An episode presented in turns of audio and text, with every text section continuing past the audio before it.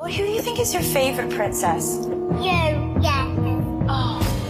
Ich bin Miriam Davidwandi und das ist Not Your Princess. In fünf Doppelfolgen sprechen wir über fünf bemerkenswerte Frauen. Wir erzählen von den entscheidenden Momenten im Leben dieser Frauen und darüber, ob und wie sie es geschafft haben, die Deutungshoheit über ihre Geschichte zurückzuerobern. I wouldn't be Serena if there wasn't Venus. Not Your Princess. Neue Folgen jeden Mittwoch exklusiv in der Podcast-App Podimo. Die könnt ihr 30 Tage lang kostenlos testen unter go.podimo.com slash princess.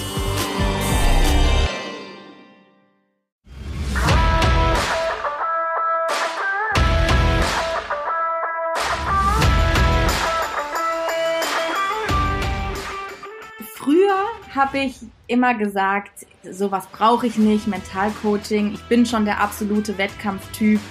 Ähm, der, der Erfolg ist mir irgendwo auch, sag ich mal, zugeflogen in, in dem Sinne. Aber natürlich mit den zwei Jahren hat man auch gemerkt, dass Leistungssport so viel mehr ist als nur der Wettkampf. Herzlich willkommen zum Mental Performance Podcast, deinem Podcast für Mindset und Mentaltraining. Mein Name ist Patrick Thiele und als Mentaltrainer helfe ich Profisportlern dabei, die bestmöglichen Ergebnisse zu erzielen, ohne dabei an ihren mentalen Blockaden zu scheitern. Getreu dem Motto Making the Best Even Better bekommst du hier im Podcast jede Woche mentale Erfolgsstrategien für deine Top-Performance. Let's go!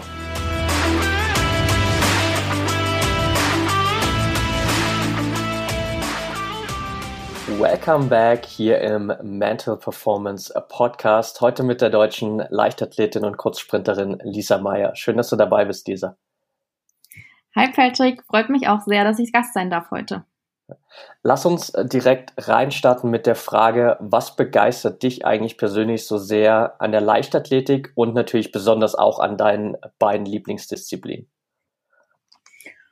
Wow, gute Frage. Also ich glaube generell an der Leichtathletik finde ich so toll, dass es eine Sportart ist mit aber unglaublicher Vielfalt. Also wir haben Lauf, Sprung, Wurf und dadurch unterschiedlichste Charaktere und Typen, was nicht nur für mich als Sportler total cool ist, weil ich eben mit denen in Kontakt komme, aber natürlich auch für die Zuschauer. Wenn man bei einem Event von uns ist, dann kann man wirklich alles auf einmal erleben. Und das, glaube ich, ist so der Reiz der Leichtathletik, der ähm, richtig cool ist.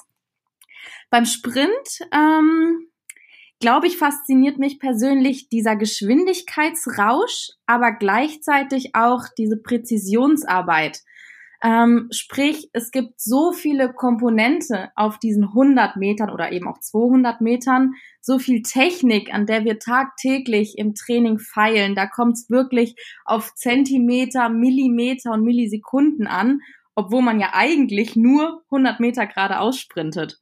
Und das finde ich schon ähm, sehr, sehr reizvoll, eben daran, so kontinuierlich zu arbeiten und zu schauen, wie kann ich mich so weit verbessern, dass ich am Ende im Ziel die schnellste bin und die 100 Meter am schnellsten zurückgelegt habe.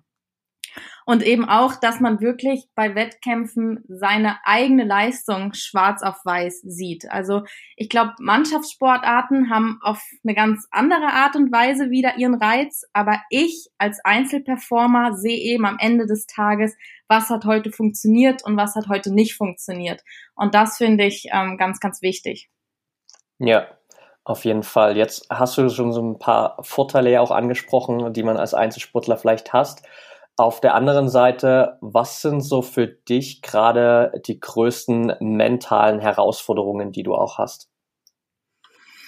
Ähm, ja, also ich meine, ich muss ja auch dazu sagen, ich habe jetzt auch zwei schwierige Jahre hinter mir, wo ich viel verletzt war. Ähm, von daher kann ich jetzt quasi aus dem Wettkampfsport ähm, gerade gar nicht so viel erzählen oder das ist gar nicht das, was bei mir momentan an erster Stelle steht, sondern eher dieser Fokus bei mir zu bleiben, gerade in der Verletzungsphase, nicht ständig zu schauen, hey, was machen die anderen, was trainieren die anderen, ähm, sondern da wirklich ganz bei mir zu bleiben und zu schauen, dass ich wieder fit werde, dass ich auf die Beine komme ähm, weil ich glaube schon, dass die Psyche und der Kopf einen ganz, ganz großen Einfluss auf den Körper haben. Sei es im Erfolg, aber auch beispielsweise bei einer Verletzung. Ich glaube, dass es einen ganz großen Einfluss auf die Heilung spielen kann, wie ich eben so ein Mindset habe, ähm, ob ich eine positive oder eher eine negative Einstellung habe. Und von daher ist das gerade ein ganz, ganz wichtiger Punkt bei mir. Ich muss einfach wieder lernen, Vertrauen in meinen Körper zu finden das hat bisher jetzt auch ganz gut geklappt. Ich stehe schon wieder gut im Training, konnte schon wieder einige Wochen trainieren. Ähm, aber das ist natürlich nach so einer langen Zeit mit Verletzungsproblemen auch erstmal wieder ein, ein, Schritt, den man sich erarbeiten muss, dass man das Vertrauen wiederfindet, dass man robust genug für den Leistungssport ist. Ähm, und von daher habe ich da auch mit einem Mentaltrainer, Mentaltrainerin viel dran gearbeitet. Ja, sehr cool. Jetzt hast du es gerade schon angesprochen, du hast äh, gerade auch zwei Jahre hinter dir, die extrem schwer waren. Du hast ähm, dann äh, die Heim-EM im letzten Jahr verpasst, dieses Jahr dann auch 2019 vorzeitig deine Saison beenden müssen. Wie schwer war es für dich, mit der Situation umzugehen? Beziehungsweise, du hast jetzt gerade auch schon angesprochen, dass es extrem wichtig ist für dich, auch da einfach in dieser Zeit immer positiv zu bleiben. Wie hast du es geschafft, so dieses Mindset zu entwickeln, auch mit diesen langen Pausen und diesen langen, sage ich mal, Comeback-Phasen umzugehen? Ja, also es war mit Sicherheit ist keine einfache Phase und ich bin natürlich da auch irgendwo erstmal in ein Loch gefallen, in so ein Motivationsloch. Gerade dieses Jahr, als es hieß, okay, die Saison ist wieder gelaufen, ich kann wieder nicht an Wettkämpfen teilnehmen, das zweite Jahr in Folge. Und trotzdem hat der Doc gesagt, hey, du musst auch weiterhin sportlich was machen, einfach damit das Ganze auch ausheilt, um den Stoffwechsel aktiv zu halten. Und in so einer Phase irgendwo den Hintern hoch zu bekommen und sich selbst zu motivieren, an die Trainingsanlage äh, zu fahren und was zu machen. Ich ähm, habe dann riesengroßes äh, Repertoire an, an Stabi-Übungen, die ich da machen konnte. Ähm, aber das war nicht immer einfach, da mich selbst zu motivieren. Und dann habe ich mir auch beispielsweise selber gesagt, mich mit meinem Trainer und Athletiktrainer in Verbindung gesetzt und habe gesagt, hey, kann ich nicht zwei, dreimal die Woche zu euch kommen, damit ich einfach zwei, dreimal die Woche so einen festen Termin habe und quasi nicht eigenständig mich motivieren muss, ja. ähm, sondern so einen, so einen festen Termin habe, der mir unheimlich geholfen hat, da einfach auch wieder in so eine Kontinuität reinzukommen und mich aus diesem Loch so ein bisschen hochgezogen hat, weil natürlich dann auch, wenn ein Trainer mit im Training ist, kann der dich auch nochmal ganz anders motivieren, als wenn du da ganz alleine stehst. Ähm, kann natürlich auch ein Trainingspartner sein, ein Freund, der, der mit dir ins Training kommt und sagt, dass er dich in der Situation unterstützt. Ich meine, das ist, muss jeder dann selber entscheiden in so einer Situation, aber mir beispielsweise hat da ein Trainer total geholfen. Und ich meine, man muss ja auch bedenken, irgendwo Sport ist ja absolute Emotion und Gefühl. Das ist ja keine rationale Arbeit, die wir da einfach so erledigen. Und da hängen ja so viele Gefühle dran mit Freude, Enthusiasmus, aber auch Trauer, Wut, Verzweiflung. Ähm, das kann man noch ewig fortführen. Und ich glaube, ja, da ist es ganz, ganz wichtig, ähm, sich, sich da bestimmte Techniken anzueignen, wie man sich ähm, davon lösen kann und einfach wieder dieses Positive nach vorne schauen ähm, entwickeln kann. Und eben, ich bin ein Mensch, der das Glas eigentlich eher halb voll als halb leer sieht. Ähm, ich kann zum Beispiel auch der Zeit super viel Positives abgewinnen. Ähm, ich habe viel über mich gelernt in, in jeglicher Hinsicht. Das ist immer ganz schwer zu greifen oder zu beschreiben, was das genau ist. Ähm, aber ich sage immer ganz gern, eigentlich diese Niederlage hat mich mehr geprägt, als es wahrscheinlich jeder Erfolg jemals hätte tun können. Ähm, und natürlich hat so eine Zeit mich irgendwo auch verändert, aber eher ins Positive, dass ich heute sagen kann, dass ich stolz bin auf die Person, die ich heute bin, weil ich eben gewachsen und gereift bin und viele Dinge viel ähm, reflektierter sehen kann. Ja, sehr starkes Mindset auf jeden Fall, das du da entwickelt hast, rund um diese äh, längeren Pausen auch. Und du hast gesagt, dass du gerade auch in der Phase jetzt dann angefangen hast, mit einem Mentaltrainer zu arbeiten. Was hat das für dich nochmal verändert oder was war vielleicht auch so der ausschlaggebende Punkt, wo du gemerkt hast, hey, ich muss mir da vielleicht jetzt noch Unterstützung holen, gerade auch in diesem mentalen Bereich? Ja, also ich muss sagen, früher habe ich immer gesagt, sowas brauche ich nicht, Mentalcoaching, ich bin schon der absolute Wettkampftyp. Ähm, der, der Erfolg ist mir irgendwo auch, sag ich mal, zugeflogen in, in dem Sinne. Aber natürlich mit den zwei Jahren hat man auch gemerkt, dass Leistungssport so viel mehr ist als nur der Wettkampf. Dass es so viele Stellschrauben im täglichen Leben, im täglichen Training gibt, die quasi auf dem Weg zum Sieg überhaupt erst gedreht werden können und gedreht werden müssen. Ähm, und das war so der ausschlaggebende Punkt, als ich das erkannt habe, dass da unglaublich viel Potenzial dahinter steckt. Ähm, und deswegen habe ich dann den Kontakt zu einer Mentaltrainerin gesucht. Ähm, vielleicht kann ich auch mal ein Beispiel nennen. Ich meine, es ist super individuell, wo da eben die Stellschrauben liegen. Klar, gerne. Aber ähm, im Leistungssport, beispielsweise im Training, ist es ja nichts anderes, als dass wir täglich aufs Äußerste kritisiert werden. Und das ist ja auch gut, weil nur mit Kritik kann man besser werden. Nur so findet eine Entwicklung statt. Ähm, da fand ich auch ganz passend aus der letzten und vorletzten Podcast-Folge von, von der Leonie. Zufrieden sein muss man, aber man darf sich nie zufrieden geben. Ich finde, das passt da eigentlich ganz gut. Ähm, diese, diese Kritik im Training, die ist wichtig, aber kein Mensch lässt sich gerne kritisieren. Ähm, das, das ist einfach ein negatives Gefühl, was in einem ausgelöst wird und damit lernen umzugehen, dass einem das nur was Positives bringt, dass einem das weiterbringt, das muss man erstmal erlernen. Und ähm, beispielsweise da hat mir Mentaltraining ganz viel geholfen, dass ich eben, wenn es meinem Training nicht so läuft, ähm, mich gar nicht erst ähm, in, in, in so ein kleines Loch fallen lasse, sondern so direkt da drüber stehe und eigentlich merke, dass mein Trainer mir ja nur Positives möchte. Er möchte nur, dass ich noch besser werde, obwohl ich schon gut bin. Beispielsweise 2018 bin ich ähm, in, bei, bei einem 60-Meter-Wettkampf äh, neue Bestzeit gelaufen. Ich war an dem Abend super happy, mein Trainer war happy. Wir hätten beide nie gedacht, dass ich so eine Zeit zu dem Zeitpunkt laufen kann. Und am nächsten Tag komme ich ins Training und er zeigt mir am Tablet meinen Lauf vom Vorabend und sagt mir eigentlich erstmal, was ich alles falsch gemacht habe. Und ich habe die Welt nicht mehr verstanden, weil ich bin doch gerade super neue Bestzeit gelaufen und alles ist toll. Ähm, und da war es auch so ein Aha-Moment. Ja, natürlich war die Leistung von gestern Abend super und natürlich kann ich da auch unheimlich stolz drauf sein. Aber trotzdem liegt ja noch so viel Potenzial in mir, wo ich noch besser werden kann, wo ich noch schneller laufen kann. Ja, das ist ein sehr gutes Beispiel auf jeden Fall dafür. Wie viel Zeit investierst du aktuell so in der Woche da auch für Mentaltraining? Also was für einen Stellenwert nimmt das für dich ein, so im Vergleich auch zu dem normalen Athletiktraining?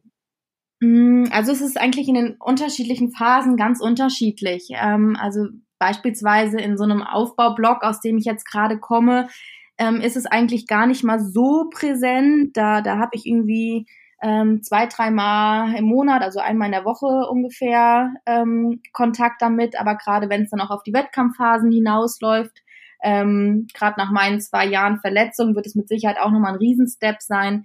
Denke ich, wird das auch nochmal deutlich intensiviert werden. Also man muss irgendwo immer sehen, wo gerade aktuell die Bausteine sind ähm, wie viel gerade Sinn macht. Ähm, wir fahren beispielsweise auch in, in zwei Wochen in Trainingslager und meine Mentaltrainerin kommt mit, wo wir mal eine Woche lang wirklich intensivst arbeiten können, wo sie im Training mit dabei ist, wo sie auch mich als Mensch dann einfach und als Athlet nochmal viel intensiver kennenlernt, was denke ich auch mit der oder in der weiteren Zusammenarbeit nur unglaublich helfen kann.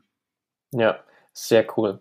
Jetzt äh, ist es ja bei dir im Sprint so, dass du tatsächlich immer nur wirklich einen extrem kurzen Zeitraum zur Verfügung hast, um deine Leistung zu bringen. Das heißt, 11 Sekunden vielleicht über 100 Meter, 22, 23 Sekunden über die 200 Meter. Und eigentlich kannst du dir in der Zeit nahezu keinen Fehler erlauben, weil dann äh, kostet es halt auch direkt sehr viele Plätze. Wie gehst du mit dieser eigentlich, sage ich mal, gewünschten Perfektion um, dass dir eigentlich kein einziger Fehler unterlaufen darf? Ja, super spannende Frage. Ähm, und auch sehr, sehr schwierige Frage, glaube ich. Also das muss natürlich im Vorfeld gut, gut vorbereitet sein, wobei ich auch sagen muss, dass ich von Natur aus die Gabe relativ gut habe, wie ich ja eben auch schon angedeutet habe, dass ich ein absoluter Wettkampftyp bin. Also ich kann in dem Moment vollkommen bei mir sein und mich voll auf mich äh, fokussieren. Ähm, weil klar, es ist eine gnadenlose Disziplin. Man hat eben keinen vierten oder fünften Versuch, wie beispielsweise beim Wurf oder im, im Weitsprung. Ähm, du hast halt dieses eine Finale, diesen einen Startschuss und auf diesen 100 Metern muss jeder Schritt und jeder Armzug ähm, in Perfektion sitzen. Das ist ähm, sehr, sehr schwierig, aber man kann es natürlich ähm, auch sich antrainieren, da eben in so einen Tunnel, wie man so gerne sagt, ähm, zu, zu gelangen. Ähm, für mich persönlich hilft es einfach immer, wenn ich so eine Art Selbstsicherheit entwickle. Also ich bin so absolut davon überzeugt, dass ich heute gewinnen kann, dass ich das schaffen kann. Und das hat auch nichts mit irgendwie Arroganz zu tun oder dass ich keinen Respekt vor meinen Gegnern habe. Ganz im Gegenteil, das auf jeden Fall.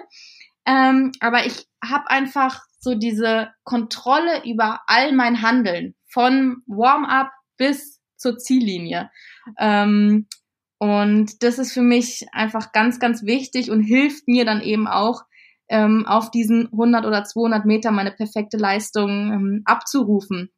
Ähm, Im Vorfeld hilft es mir dann beispielsweise bereits Erreichtes in den Sinn zu rufen, also dass ich mich dran erinnere, hey, du bist schon so oft schnell gelaufen und du hast schon so oft so gut trainiert. Es ist eigentlich total egal, welcher deiner Gegnerinnen da gerade neben dir im Block sitzt. Ähm, ich versuche diese dann auszublenden, weil im Endeffekt kann ich eh nur meine eigene Leistung beeinflussen und nicht die der Gegner. Und das ist, glaube ich, so ein bisschen der entscheidende Punkt, wo man sich bewusst werden muss. Ähm, man kann die Leistung der anderen nicht beeinflussen. Man kann nur seine eigene Leistung beeinflussen. Und wenn man da eben das Vertrauen in sich selber hat und ähm, keine Zweifel an den Tag legt, nur dann kann das auch gelingen. Ja, auf jeden Fall. Zu was würdest du sagen, zu wie viel Prozent entscheidet am Ende der Kopf im Sprint?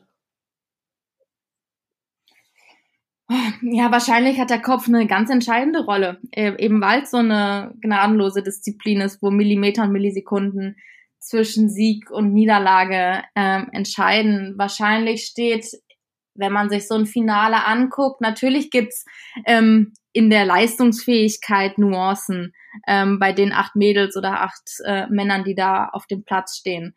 Aber ähm, ich glaube, die sind so unbedeutend äh, im Vergleich zu dem, was, was im Kopf passiert, ähm, dass da wirklich der, der es schafft, in dem Moment mental am stärksten zu sein, sich immer durchsetzt und nicht unbedingt der, der vielleicht das, das größte Talent hat oder der, der am besten trainiert hat. Ja.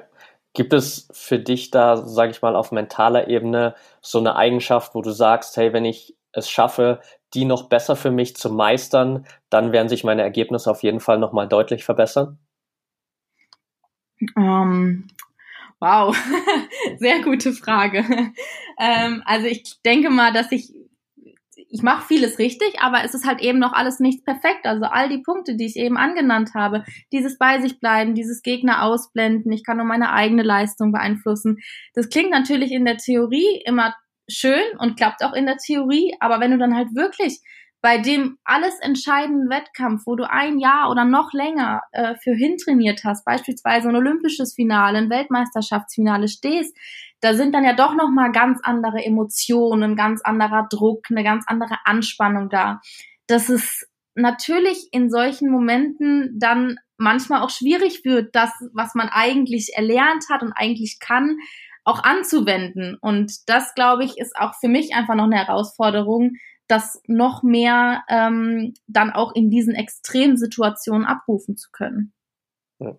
Wie einfach oder schwer war es äh, im Hinblick darauf für dich damals äh, 2016 schon in Rio, wo du ja noch auch wirklich sehr jung warst am Anfang deiner Karriere, da plötzlich ähm, da bei Olympia zu stehen und auch am Ende sogar ganz knapp äh, mit der Staffel da an Bronze zu scheitern? Ja, also ich glaube, 2016 war wirklich mein allergrößtes Glück, dass ich eben so jung war und so, ja, dass ich da so ein bisschen auch in Olympia reingefallen bin, sag ich mal. Also man hatte, ich hatte das im Vorfeld immer im Hinterkopf. Natürlich finden Olympische Spiele statt, aber ich habe da nie so aufs Äußerste hintrainiert, anders als es jetzt beispielsweise für Tokio nächstes Jahr der Fall ist. Und ich konnte einfach ganz befreit an den Start gehen und mir eben das vor Augen rufen, dass ich gut trainiert habe, dass ich schon so oft schnell gelaufen bin und meine Gegner da ausblenden, ähm, weil ich eben diesen, diesen Druck in dem Sinne nicht so hatte. Das heißt, ich glaube, da hat mir es eher geholfen, dass ich eben so jung war und dann lief die Leistung auch einfach so von alleine. Ja. Und das wird eben dann, wie ich eben angedeutet habe, die Herausforderung für Tokio sein. Eben, wenn man das Ganze so lange vorbereitet, so lange drauf hintrainiert, in dieser ganz, ganz extremen Situation dann auch eben noch diese Lockerheit und diese Selbstsicherheit zu haben. Ja, auf jeden Fall. Jetzt äh, hat sich natürlich dann auch in diesen ganzen Jahren für dich, gerade was so die Aufmerksamkeit nach außen angeht, sehr viel verändert. Du bist eins der Gesichter der True Athletes Kampagne des Deutschen, Deutschen Leichtathletikverbandes und warst auch so eins der Gesichter der deutschen Meisterschaften in Berlin, überall auf den ganzen Programmheften drauf. Wie sehr hat sich so dieser Erwartungsdruck oder auch so diese Aufmerksamkeit von außen nochmal auf dich selbst ausgewirkt? Inwiefern war es auch schwer, vielleicht damit umzugehen am Anfang? Mm, also natürlich ist sowas in erster Linie erstmal schön. Es ist schön, dass man sieht, dass man Leute mit dem, was man macht, was man aus Leidenschaft und Hingabe macht, mit super viel Spaß, so begeistern kann, dass man auch vielleicht junge Menschen ähm, ein Vorbild sein kann und die anstecken kann. Ähm, nichtsdestotrotz ist es natürlich auch irgendwo ein Druck, der jetzt auf einem lastet, eben da wieder auch hinzukommen, auch wieder performen zu müssen. Es stehen so viele Leute irgendwie hinter dir, die dir auch so viel ähm, ermöglichen, die immer den Rücken frei gehalten haben, dich immer gestärkt haben und denen möchte man natürlich irgendwo auch was zurückgeben. Ähm, von daher denke ich, ist immer alles Fluch und Segen zugleich.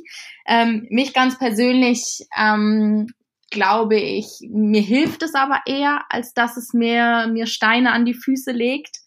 Ähm, von daher freue ich mich, da in so einer Position sein zu können und hoffe einfach, dass ich in, in der nächsten Saison oder in den nächsten Jahren da auch dann mit, mit Leistungen für stehen kann. Ja, Jetzt äh, stehst du eben, wie ich gerade auch schon gesagt habe, quasi als einer dieser True Athletes ähm, für diese Kampagne des DLV. Was zeichnet einen True Athlete aus? Ja, das Schöne an der True Athletes Kampagne ist ja eben diese Vielfältigkeit, dass jeder Athlet für seine eigene Geschichte und für was ganz Individuelles steht. Also ähm, ich würde sagen, das, was ich ganz persönlich als True Athlete in die Welt, in die Sportwelt raustragen möchte, ist der unermüdliche Glaube an sich selbst. Es ist egal, ob du Leistungs-, Hobby- oder Gelegenheitssportler bist. Du solltest dich durch nichts entmutigen lassen. Ähm, Steine, die dir in den Weg gelegt werden, sind eigentlich nur dazu da, um eine Treppe zum Erfolg zu bauen. Und wenn man da wirklich fest an seinen, an seinem Können, ähm, glaubt, dann ist man zu allem in der Lage. Ähm, ich habe da so einen ganz schönen Spruch, ähm, der, der ich finde, der so viel Wahrheit birgt. Ähm, Doubt kills more dreams than failure ever will. Ähm, es ist okay, wenn du scheiterst. Du kannst daraus lernen und es das nächste Mal besser machen, aber du musst es halt eben auch erstmal wagen, denn nur wer wagt, kann gewinnen. Und das ist eigentlich auch das, was ich ähm, jüngeren Athleten, ähm, aber auch jedem anderen mitgeben möchte eben dieser unermüdliche Glaube an sich selbst, dass man alles schaffen kann. Ja, jetzt hast du ja in deiner trotzdem noch relativ jungen Karriere äh, sowohl diese Höhen des Sports als auch diese Tiefen des Sports jetzt in den letzten zwei Jahren viel miterlebt. Was sind so für dich tägliche Routinen, die auch dir extrem wichtig sind, um einfach gerade auch auf mentaler Ebene einfach eine gewisse Stabilität zu haben? Mm, wow, das ist auch eine, eine sehr, sehr schwierige Frage. Ähm, ich, ich würde sagen, so eine richtige Routine habe ich eigentlich in dem Sinne nicht.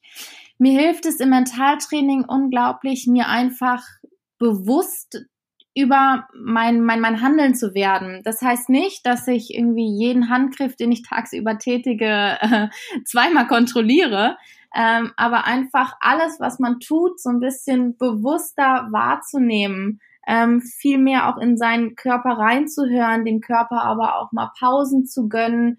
Ähm, ich habe auch mit, mit Yoga beispielsweise angefangen, einfach ähm, einerseits klar, um körperlich flexibler zu werden, aber auch als Tool, um meine Konzentrationsfähigkeit, mein, meine, meinen Fokus zu stärken. Und das sind eher so diese kleinen Dinge, die ich in den Alltag mit einbaue, die, die mir helfen, irgendwo da ein, ein Gleichgewicht zu schaffen.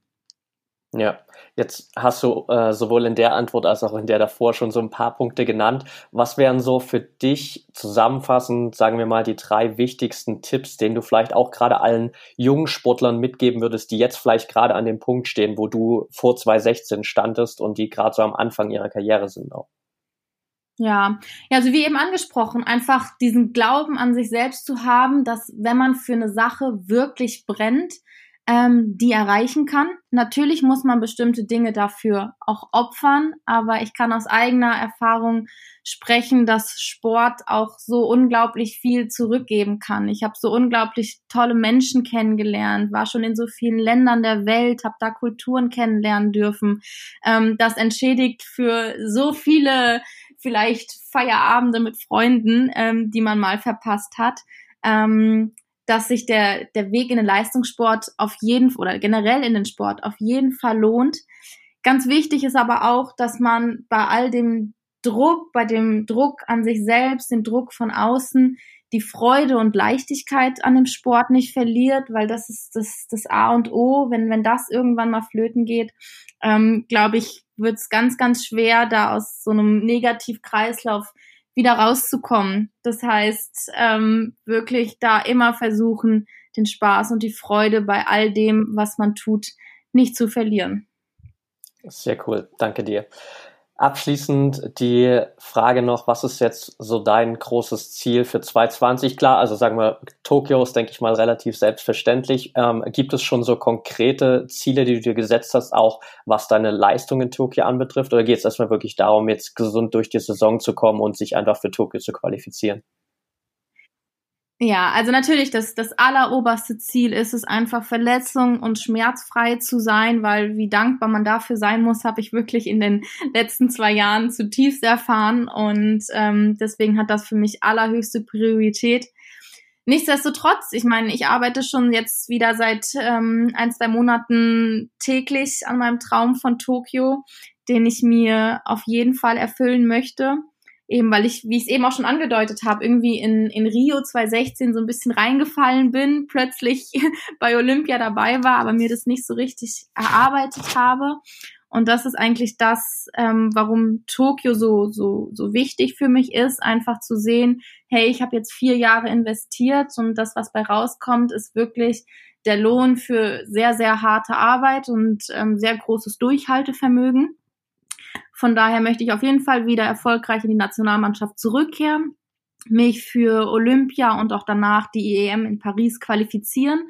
Ähm, klar als fester Teil der Staffel natürlich, ähm, aber auch ganz klar über eine Einzeldisziplin. Ob das dann 100 oder 200 Meter wird, ähm, muss man sehen. Ich werde beides ähm, parallel laufen. Wer mich kennt, weiß, dass mein Herz ja eigentlich ein bisschen mehr an 200 Meter hängt. Ähm, einfach weil man da so ein bisschen mehr, mehr kämpfen muss, sag ich mal. Nicht ganz so schnell vorbei wie die 100 Meter. Aber im Endeffekt wird man sich natürlich dafür entscheiden, ähm, wo die Erfolgsaussichten bei Olympischen Spielen höher sind. Und das Minimalziel ist es natürlich, trotz den zwei Verletzungsjahren ähm, minimal im Halbfinale in der Einzeldisziplin zu stehen. Und mit der Staffel, ja, muss man sehen, wenn wir endlich mal alle vier fit und gemeinsam auf der Bahn stehen, ähm, wissen wir, dass wir riesengroßes Potenzial haben und von unserem Können her um die Medaillen mitlaufen können. Ob es im Endeffekt reicht, ähm, muss man sehen. Staffel ist nun mal immer Nervenkitzel, weil da wirklich alles, alles passen muss. Aber das Potenzial haben wir auf jeden Fall für eine Medaille. Okay, sehr cool. Dann äh, drücken wir dir auf jeden Fall die Daumen für 2020, äh, dass du deine Ziele erreichst. Danke. Und ich äh, bedanke mich auf jeden Fall für deine Zeit hier, bedanke mich auch für deine Offenheit, fürs Teilen deiner, ja, vielleicht auch negativen Erfahrungen der letzten zwei Jahre oder dem, was vielleicht nicht so gut gelaufen ist, was du daraus gelernt hast, weil das gerade, glaube ich, extrem vielen Sportlern weiterhilft, die natürlich alle irgendwann im Laufe ihrer Karriere mal so an diesen Punkt kommen, wo sie eben vielleicht mal durch so ein Tief durchgehen und einfach dann auf das Wissen von den Leuten zurückgreifen zu können, die das alles schon durchgemacht haben, ist letztendlich mhm. super wertvoll. Also vielen Dank dafür. Sehr, sehr gerne. Ich hoffe, ich konnte damit ähm, ein bisschen ja auch Inspiration für andere sein und vielleicht kann der ein oder andere sich ja davon auch einen kleinen Handgriff abschauen und ähm, ja, Dankeschön. Okay, that's it for today. Wenn dir die Folge gefallen hat, dann freue ich mich natürlich riesig über eine ehrliche 5-Sterne-Bewertung bei iTunes. Check auf jeden Fall auch mal die Social-Media-Kanäle von dieser aus. Da kannst du den ganzen Weg bis Tokio 2020 und darüber hinaus nächstes Jahr natürlich auch live mitverfolgen. Die Links dazu packe ich dir noch in die Show Notes. Wenn du Fragen hast, Anregungen, Themenvorschläge zum Podcast, dann schreib mir super gern. Am besten über meine Social-Media-Kanäle Instagram at unterstrich Facebook at Mentaltrainer Patrick. Ich freue mich mega von dir zu hören und an der Stelle auch nochmal der Reminder, die Infoliste zur ProMind Academy ist online. Die ProMind Academy ist mein Online-Programm, acht Wochen Trainingsprogramm für dich, um dir in 2020 endlich die mentale Stärke, die mentale Freiheit zu geben, um deine Bestleistungen zu zeigen, um endlich ein echter mentaler Champion zu werden und all deine mentalen Blockaden beiseite zu werfen endlich zu wissen, ich gehe in eine Saison rein, ich gehe in ein neues Jahr rein, in dem mein Kopf mir nicht im Weg steht und ich wirklich jederzeit meine Bestleistung abrufen kann. Also trag dich da super gern ein, dann wirst du als allererstes benachrichtigt, wenn die ProMind Academy im Dezember verfügbar ist. Den Link dazu findest du in den Show Notes. Ich freue mich mega, wenn du dabei bist. Wünsche dir jetzt noch einen geilen Tag und denk immer daran, Mindset is everything.